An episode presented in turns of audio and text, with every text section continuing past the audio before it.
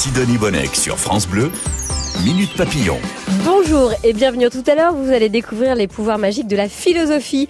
Elle vous dit tout de votre quotidien, du temps qui passe, de l'amitié et même de votre passion, les jeux vidéo. Mais tout de suite, vous allez faire le tour de France, des forêts et des bois. Ils ont beaucoup de choses à vous raconter sur votre histoire. Bonjour Alain Baraton. Bonjour. Tellement content de vous accueillir de nouveau dans Mille Papillon. Plaisir partagé. Vous êtes euh, jardinier. Vous nous apportez un peu de jardin, de verdure, de nature. euh, C'est l'avantage du À la radio, qui est c'est ça le qui est génial. Le jardinier est une personne, un homme ou une femme qu'on va toujours arriver avec beaucoup de joie. Le jardinier n'apporte que du bonheur, des légumes, un petit peu d'erieux, des, euh, des plantations. Euh, imaginez un monde sans jardinier, ce serait épouvantable. Et un monde sans jardin, c'est invivable. ce que j'allais vous dire, un monde sans nature. Oui. C'est pas, c'est pas qu'un environnement, c'est pas qu'un décor, c'est pas, C'est un besoin. c'est un besoin. Oui. Et c'est là, il faut en prendre soin. Vous êtes jardinier en chef du domaine national du Trianon et du Grand Parc de Versailles. Avec vous aujourd'hui, on va découvrir les forêts et les bois de France. On va prendre le temps de faire un tour comme ça. Et on va commencer par un bois qui a une- évidemment une place particulière dans votre vie, puisque c'est le bois du château de Versailles. Oui. Il est grand comment? On n'en parle jamais. On parle toujours des jardins, on parle des fontaines, des statues, on parle du château bien sûr, on parle de ceux qui ont habité le château. On ne parle jamais de ce grand parc qui est un lieu merveilleux, qui est, est d'une surface, pour répondre à votre question, d'environ 200 hectares, ce qui n'est pas mal quand on sait qu'on est à 20 km de Paris. Et c'est un lieu que j'aime beaucoup parce que c'est là où il y a la vraie vie. Imaginez qu'à Versailles, dans la journée, il y a des milliers de visiteurs venus du monde entier. Et puis le soir, à 19h30 pour être précis, les grilles se ferment et ce sont les animaux qui retrouvent, euh, qui reprennent possession des lieux. Et cette possession des lieux débute dans le parc, là où il y a des forêts. On y voit des chevreuils. On peut y apercevoir rarement, fort heureusement, quelques sangliers, des oiseaux de nuit, des renards. Quantité de renardons en ce moment, c'est un bonheur que de les voir gambader. On y voit des oies, on y voit des cygnes, on y voit des écureuils. Le parc de Versailles, c'est un lieu merveilleux avec aujourd'hui un petit chemin qu'on appelle le rue de Galie qui permet de, les décou- de, de découvrir les bosquets de l'intérieur. Toute l'année, on peut découvrir ces bois du Oui, château de Versailles. l'accès est gratuit, autant le préciser. C'est donc un lieu à découvrir en famille. L'occasion peut-être de, de rappeler que Versailles, c'est un jardin bien sûr à la française, avec des bosquets. Bosquet vient de l'italien boschetto, petit bois. Donc déjà, l'esprit du bois existait déjà, même sous Louis XIV. Mais il y a bien sûr la forêt, le bois de Versailles, qui permet justement, bah, de temps en temps, de s'éloigner des, des, des lourdeurs de la vie et de, de prendre un petit peu l'air. Mais il n'a pas toujours existé, Alain Baraton, ce bois de Versailles. Il Et a été imaginé, créé. Ah oui, par André le Nôtre, bien sûr. Il savait que les rois aimaient la chasse, alors pourquoi aller loin quand on peut chasser euh, à, à demeure? Il a fallu planter des arbres par en quantité énorme. Peut-être l'occasion de saluer les rois, car sans eux, il n'y aurait pas autant de forêts au- qu'aujourd'hui. Ah, c'est des planteurs de forêt, les rois? Oui, c'était surtout des Ouais. défenseurs de forêt. Ils ne voulaient pas qu'on atteigne, qu'on porte atteinte à leur domaine euh, de chasse. Fontainebleau, forêt royale, Rambouillet, royale, Saint-Germain, Versailles et bien d'autres encore, parce que les rois allaient y chasser, donc interdiction de détruire le lieu du plaisir.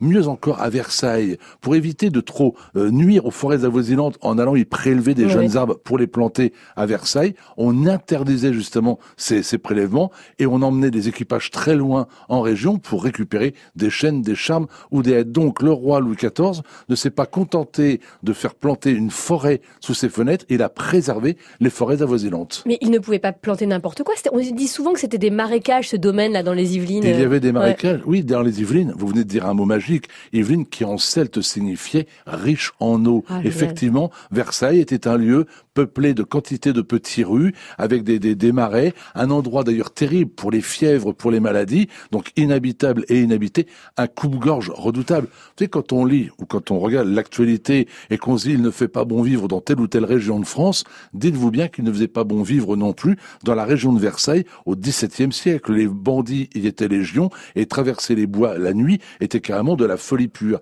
Mais il est vrai qu'on a planté des arbres par millions. On, fais- on allait par exemple à Compiègne chercher des glands pour les replanter euh, dans, dans- dans les Ouais. allées du parc, puis ensuite dans les bosquets. On parlait à l'époque de mines. C'était des milliers de litres de glands que l'on ramenait et qu'on mettait en pépinière, pépinière venant de pépins. Tout est dit. Tout est dit. Et on allait aussi dans d'autres contrées, même euh, à, à l'étranger, en dehors du territoire français? Peut-être pas à l'étranger, mais Ouais. on allait dans le Dauphiné, par Ouais. exemple, où l'on ramenait des gros végétaux. Mais là, c'était une erreur. On s'est rendu compte que planter trop, trop gros était un- euh, une erreur. Mais il y avait une industrie autour des arbres incroyable incroyable. Tous ceux qui habitent Paris et qui connaissent la rue de la Pépinière, c'est une rue que l'on fréquente. Euh, que Quel arrondissement? Alors c'est celui de Saint-Lazare. C'est une rue qui conduit vers Saint-Lazare. C'est pas compliqué en voiture. Il faut compter deux heures à peu près le matin pour la franchir. Eh bien, cette rue de la Pépinière conduisait à la pépinière du Roule, qui était une pépinière pour les rois, où l'on faisait venir les plantes de l'étranger ou de production nationale pour les acclimater et ensuite les redistribuer dans les demeures royales. Quelle histoire formidable. Alain Baraton, vous publiez Mon tour de France des bois et des forêts chez Stock. On peut glaner comme ça toutes ces histoires d'amour de, de nos forêts pour mieux les connaître, mieux s'y balader, mieux les partager aussi avec notre famille. Vous nous emmenez maintenant dans la forêt de votre enfance, c'est la forêt des Landes. C'est vrai que c'est magnifique magnifique ces allées de pins. on a l'impression que c'est là de, depuis toujours. Mais elle est née comment cette forêt? Elle est née d'une envie de, de lutter contre l'érosion des terres. La mer gagnait en endroit par endroit jusqu'à 100 mètres par an. Il a donc fallu faire un blocage, un barrage pour que l'eau ne cesse d'empiéter davantage sur les dunes. C'est une idée d'un roi encore? Comment? C'est une idée d'un roi encore? Oui, encore, mais il faut, ah il faut quand même beaucoup de moyens. Quoique, quoique, quoique, on prête à Brémontier, le grand sauveur, le grand créateur de la forêt euh, des Landes, bien plus qu'il n'a fait réellement. En fait, fait, Brémontier a quelque peu piqué les idées d'autres avant mm. lui. Toujours est-il qu'on y a planté, je parle dans les Landes, des pins par millions. On en a fait une des forêts, à mes yeux, les plus extraordinaires de France. La forêt des Landes, elle est, quand vous êtes sur le littoral, vous fermez les yeux, vous avez un champ, un, vent chaud qui vient vous caresser le visage, des odeurs de pin merveilleux. Pour peu que vous soyez pieds nus, on sent le sable et les aiguilles, c'est du bonheur. Et quand il fait très chaud, on entend les pommes de pin craquer, qui nous dit que nous sommes en été. Pour peu qu'on soit pas trop loin de l'Atlantique, on entend le bruit des vagues c'est le paradis. C'est votre, vous y allez souvent? Ah, j'y vais chaque fois que je le peux, mais mes parents avaient une maison sur le bassin d'Arcachon. J'ai moi-même eu une petite maison sur l'île d'Oléron. Et les, les, les, les, forêts en bord de littoral, la forêt d'Oléron, la forêt des Landes, la forêt du pourtour méditerranéen, ce ne sont pas que des lieux plantés, ce sont aussi des espaces de liberté, des espaces où on peut courir, s'aimer, respirer, souffler, rencontrer, euh, pourquoi pas lire. Prenez un livre, installez-vous au pied d'un arbre, évitez le pain, il y a de la résine, mais, mais vous vous verrez le bonheur de lire au pied d'un arbre. Minute Papillon, on en apprend tous les jours sur France Bleu. Et avec mon invité Alain Baraton, jardinier en chef du domaine national du Trianon et du Grand Parc de Versailles, on sort de Versailles et on prend l'air dans, dans d'autres endroits français, d'autres forêts merveilleuses parce que les arbres ont beaucoup de choses à nous raconter. Pourquoi pas? On peut faire une pause sous la canopée pour mieux les écouter. Les oiseaux nous chantent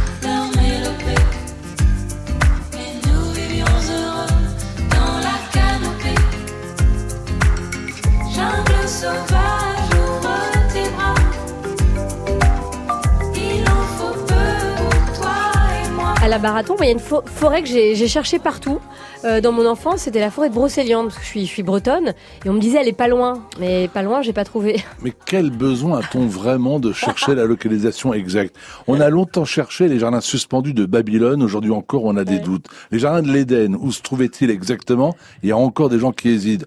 hésitent. L'Atlantide, la fameuse cité de l'Atlantide, c'était John Ford, le metteur en scène, qui disait quand la légende est plus belle que la réalité, il faut imprimer la légende. Alors, la forêt de Brocéliande est en Bretagne. Elle serait du côté de Paimpol. Mais est-ce vraiment important de la situer? Ce qui compte, c'est l'imaginaire. Ce qui est sûr, c'est qu'il y a en Bretagne une forêt extraordinaire, avec des rochers, une, une, une, source, une fontaine, la fontaine Barenton. J'aurais vraiment aimé qu'elle se s'appelle Baraton, ça aurait quand même eu... Rebaptisez-la Oui, mais j'ai pas encore ce, ce pouvoir-là. Donc oui, il y, a une forêt extraordinaire. Il paraît que cette forêt serait même peuplée de personnages extraordinaires, je pense à la fée Morgane. Existe-t-elle, je parle de la fée ou pas, je ne sais pas, mais pourquoi de temps en temps ne pas redevenir enfant et y croire? Cette forêt de Pimpon, vous l'aimez? Vous, la connaissez bien? Oui, je la connais, bien sûr. Elle, elle, cache, en tout cas, si elle ne cache pas euh, Merlin l'enchanteur ou, la fée, euh, Morgane, un arbre extraordinaire. Il est magnifique et il existe bien, je l'ai vu, je lui ai parlé. C'est le être de Pontus, ce être qui est né d'un combat mythique qui a permis à un homme de retrouver son honneur en tuant l'homme qui avait mis en doute sa légitimité. Le être de Pontus a été mis en terre par un homme qui a pu épouser sa belle, la fille d'un roi, permettait du peu. Et donc c'est là où il a euh, gagné ce duel terrible, euh, où, où son rival est mort, que l'homme a décidé, pour célébrer célébrer la victoire de planter cet arbre. Alors, victoire ou pas, le prince a-t-il existé, la princesse, je ne sais pas, mais le être, lui aussi, il existe bien. Là encore, il n'est pas indiqué, et c'est ce que j'aime. L'idée de devoir le chercher. Le être de Pontus, c'est comme tous ces arbres merveilleux qui ont plusieurs centaines d'années. Pour les découvrir, il faut le mériter. Dans cette forêt de Pimpon aussi, euh, on trouve le séquoia des forges. Oui, tout Ça, c'est un arbre extraordinaire. C'est un arbre extraordinaire, mais comme tout. Qui vient de très loin d'ailleurs. Oui, bah, il, a traversé l'Atlantique, bien évidemment. Cet arbre, il a connu euh, les Indiens d'Amérique. Il savait que séquoia euh, porte le nom d'un homme qui, sous couvert d'avoir osé parler avec la civilisation, a été massacré, lui et toute sa tribu. Donc, Sequoia, Chekoye, pour rendre hommage à cet homme. Mais il est vrai que tous ces arbres sont extraordinaires parce qu'ils viennent de loin. Ils ont une, beauté hors du commun, de la mousse souvent à leurs pieds euh, qui permet d'imaginer quantité de choses. Mhm. Par contre, peut-être que quand vous étiez petite à l'école, on vous disait que la mousse au pied indique le nord. C'est pas aussi simple ah quand on est en forêt. Moi, je trouve que la mousse est un petit peu partout, y compris vers le sud. Mhm. Mais il y a aussi des fontaines, il y a des cette forêt, le soir, eh bien, euh, s'entoure de bruit, je dirais, parfois inquiétant. C'est ce qui est merveilleux dans la forêt. C'est que le matin, au réveil, elle est belle et elle, elle, donne envie de, d'être visitée. Mais quand le soir tombe, eh ben, on a beau, il y a des fois, faire un mètre 80 et frôler les 100 kilos. eh bien, on n'est pas, on, on est, on est, oui, oui, oui. Voilà, vous avez trouvé le mot juste. Cette histoire, vous les racontez à la marathon dans votre tour de France des bois et des forêts chez Stock. Et vous nous emmenez dans la Meuse, à Beaumont en Verdunois. Déjà, quelle est la particularité de cette commune? Dans la de cette, la commune pardon de Beaumont en Verdunois. Allez-y parce que là j'ai un Alors, ah, vous avez un, petit tour de mémoire. Euh, c'est euh, cette commune en fait euh, qui a un maire mais pas d'habitants. Oui oui oui pardonnez-moi. Ah, non avec une forêt incroyable. Oui, qui a une histoire. Pardonnez-moi, ça fait partie de ces quelques villages de France. Oui, je vais un petit. Non mais c'est le problème quand on parle des forêts. Ah, mais là je vous trimballe dans tous les oui, coins de Oui oui mais quand on parle des forêts. je vais très vite. vous savez quand on quand on parle des forêts, on n'a pas sous les devants soi une une fiche planche bête, on parle avec son cœur. D'ailleurs c'est pas le nom qu'elle porte cette forêt aussi. Oui tout à fait. Et cette forêt fait partie de ce qu'on appelle les forêts de guerre. Ce sont des forêts qui ont été qui ont été installées à l'endroit où des milliers, des dizaines de milliers de malheureux sont morts. Et en fait, des villages entiers ont totalement été rayés de la carte. Il n'y a plus personne. C'était pendant la Première Guerre mondiale. Tout à fait, tout à fait. 1914-1918. Le maire est donc nommé par le préfet. J'aime bien cette idée d'avoir gardé un maire pour dire que les, les, ennemis n'auront pas réussi à détruire un village. Mais par contre, où je suis un petit peu plus triste euh, quand je raconte ces histoires de forêt, c'est que je croyais à l'origine qu'on avait planté des arbres comme comme hommage aux victimes des combats, comme sépulture. Mais en fait, c'est bien plus complexe. C'est qu'on en a profité également pour ne pas dépolluer la terre et laisser parfois même des tonnes d'explosifs. Donc ces forêts sont des lieux un petit peu étranges. Il y a quand même ce côté souvenir qui est pour moi terrible. On voit encore en levant la tête des barbelés parfois dans quelques arbres, mais toujours est-il que la vie y est revenue. Les animaux y gambadent à nouveau, mais effectivement, il y a des forêts qui aujourd'hui sont à l'emplacement des villages qui, eux, ont totalement disparu. Et qui ont poussé sur les corps des, humains, tout, Tout à fait. C'est quelque chose d'absolument terrible, mais c'est, par contre, je crois, la plus belle, la plus belle sépulture que l'on puisse rêver. C'est, je crois, George Washington, l'un des premiers présidents américains, qui disait qu'il n'y avait pas plus beau monument à la mémoire euh, d'une personnalité que, que de planter un arbre. France Bleu, Minute Papillon. On les adore, nos forêts, nos bois, ce sont presque des musées, les arbres sont le témoin de notre histoire. Comme Team Up pour le film Le Chêne, il lui dédie une chanson. J'ai marché sur la mousse, à tes pieds nus, mon frère. J'ai senti les secousses, elles montaient singulières. Une sieste contre toi, adossée à l'écorce de mes maigres dix doigts. J'ai puisé de ta force. Ça me fait penser cette chanson à la Baraton, à vous qui me disiez, euh, euh, bah, j'ai parlé à un arbre. Vous touchez les arbres aussi Bien sûr, il faut leur parler aux arbres. C'est Walking Buffalo. Walking Buffalo, c'est un Indien qui est mort dans les années 1960, l'un des premiers écologistes américains, qui disait que les arbres ont quantité de choses à nous apprendre, mais que le drame avec les blancs, c'est qu'ils n'écoutent pas. Les arbres ont quantité de choses à nous enseigner, et je peux vous assurer que quand vous n'êtes pas bien, quand vous avez une décision importante à prendre, eh bien, je vous conseille de vous rendre auprès de votre arbre préféré. Vous en avez certainement un. Mmh. C'est peut-être un arbre d'une forêt qui vous voit courir tous les jours, un arbre planté par par un grand-père, un arbre planté en hommage ou en, honneur de la naissance d'un enfant. On a tous un arbre fétiche. Un petit olivier. et eh bien quand vous allez voir cet arbre-là, vous le touchez, vous lui parlez, et eh bien vous verrez qu'il ne vous répondra peut-être pas, mais vous, vous vous sentirez beaucoup mieux et votre décision sera, je pense, en adéquation avec votre morale. J'ai envie de partir à la montagne avec vous, où les forêts sont très présentes. Euh, elles sont très différentes des forêts des plaines?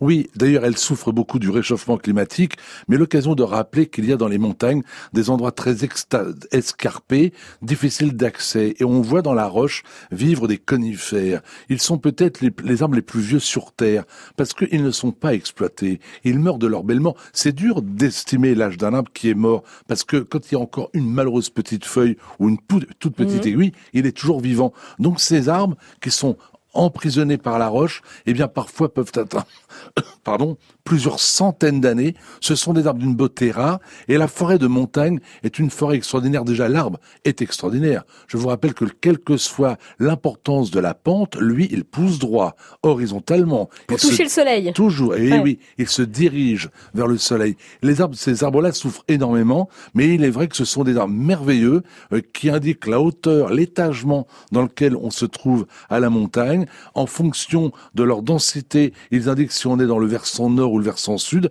quantité d'éléments peuvent être appréciés uniquement en contemplant les arbres. Il y a une forêt de montagne qui vous plaît particulièrement? Oh, C'est la forêt du Grand Saint-Bernard, celle qui entoure cette abbaye absolument incroyable. Parce que quand on, on est, où précisément là en France? Oh, C'est dans les Alpes. Mhm. C'est là où il y a Lamartine qui avait écrit son fameux poème sur le lac, euh, Histoire oh, d'amour. ton vol. Oh, Sa grande blessure d'amour. Ah bah énorme, euh, très grande. Eh bien quand on est euh, dans cette forêt, on, on monte sur les chemins très escarpés et on peut voir la forêt en bas, un peu comme si on était un aigle. Et j'aime parfois comme ça, de hauteur, contempler un, tout un paysage. Une dernière toute petite question, la différence entre un bois et une forêt? Alors un bois, alors il y a, on parle de, de, de, de dimension parfois, on parle d'hectares. Je dirais simplement que quand on rentre dans un bois, on en voit les limites. Quand on rentre dans une forêt, on n'a aucune idée de, de l'endroit où elle s'arrête. Merci Alain Baraton. Merci. Ça, fait tellement de bien de se retrouver et de prendre l'air avec vous. Bah écoutez, ce fut un plaisir. Et de parler à des arbres, mais pas seulement. Mon tour de France des bois et des forêts, c'est chez Stock. C'est un très beau livre à lire. À bientôt.